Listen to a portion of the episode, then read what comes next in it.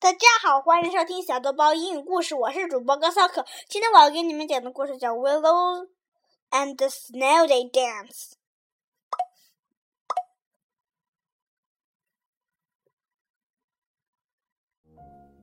Mr. Larch never had visitors, not even on holidays. Only the mailman had a reason to approach the gray house, known to the neighbors' kids as the cave. On the rare sun when you might catch a glimpse of Mr. Larch, he was stooping over, twist and knocked like an old apple tree, and he always wore a hat, but he never wore a smile.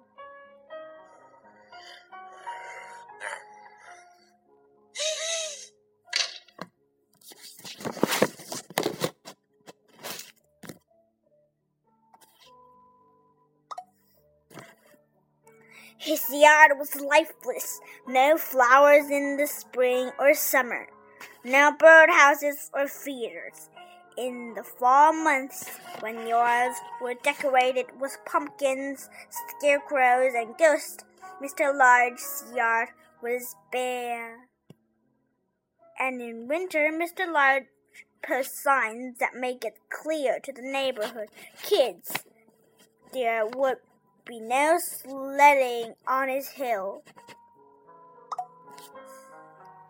Across the street, in a canary yellow house with turquoise shutters and a cherry red door, a little girl and her family were moving in.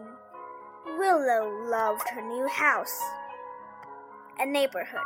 A tire swing hummed from the sycamore trees in the backyard. There were wide sidewalks, a base a basketball hoop, and a place to plant a garden. Behind the quiet gray house, there was a hill. Willow imagined it frosted in snow like vanilla cupcake. It would be the perfect hill for sledding.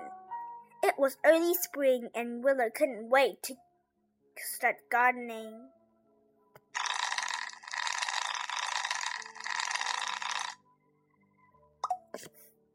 Willow helped her mom clean out the flower beds and dig up a sunny patch of lawn for a vegetable garden. They had brought plants and clippings from the other house, but there was room for more. Her genius neighbors kept Willow and her mom busy all spring. Dear neighbors, I am planting a garden and in need of all types of seeds and seedlings. Can you help? Your friend and neighbors, Willow. Before long, summer arrived. Everyone admired Willow's garden. The birds and butterflies, even the deer enjoyed the colorful plants and flowers Willow and her mom had carefully planted mulched, and watered.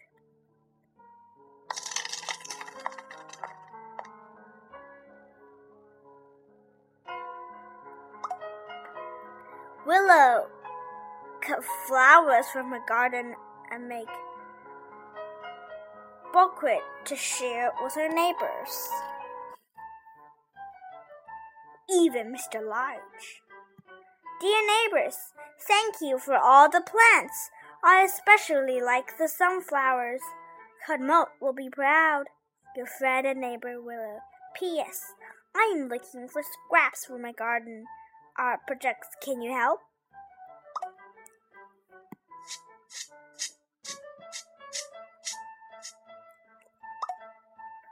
In autumn, Willow shared vegetables from her garden with her neighbors, even Mr. Larch. Annual hat and mitten drive was underway at school, and once again Willow's request for help was answered. Dear neighbors, thank you for all the mittens, hats, and scarves. The charity drive at my school was a big success. Lots of hats and hands will be worn. Your friend and neighbor, Willow.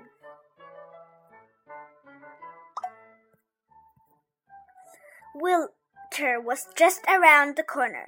Every night, Willow fell asleep thinking of all the things she would do when it snowed. Best of all, when those soft white crystals fell from the sky, there was always the possibility of a snow day.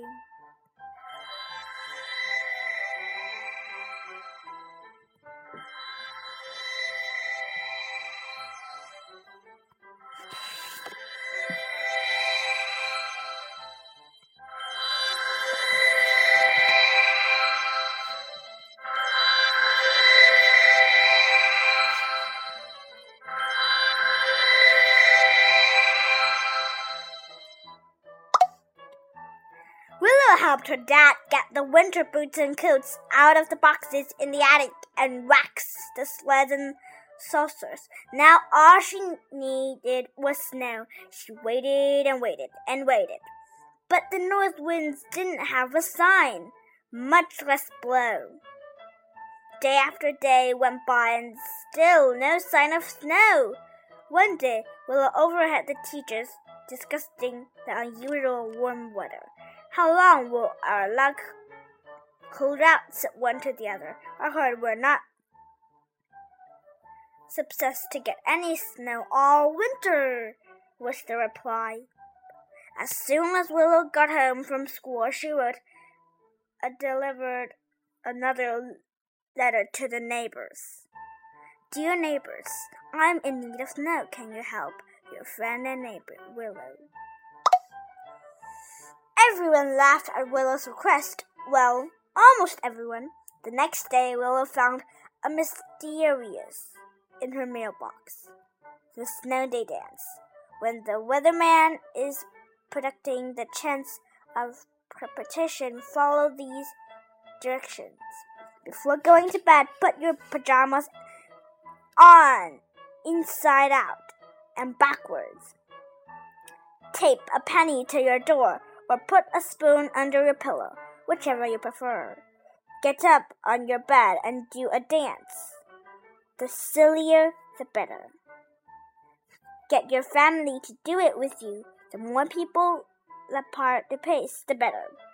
A dance to make it snow? Willow couldn't try. Couldn't wait to try it. A few days later, Willow heard the weatherman predicting wind out of the north and the slight possibility possibility of snow. She made cups of the snow day dance in, instruction and took them to school to pass them, and to every student and teacher. And when Willow got home, she left the instruments at every house in the neighborhood. That night, she tapped a penny to her door, put a spoon under a pillow, with her pajamas on backwards and turned inside out. Willow did the silliest dance she could, and she wasn't the only one.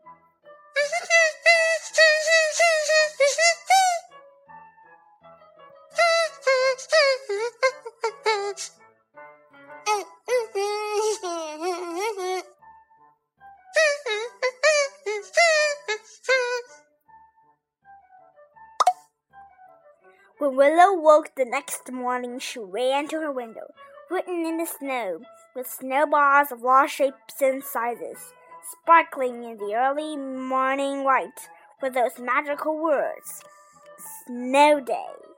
And behind the houses, the perfect hill for sledding, where the Keebop son used to be, wearing stocking cap and the biggest smile you have ever seen was Mr. Larch。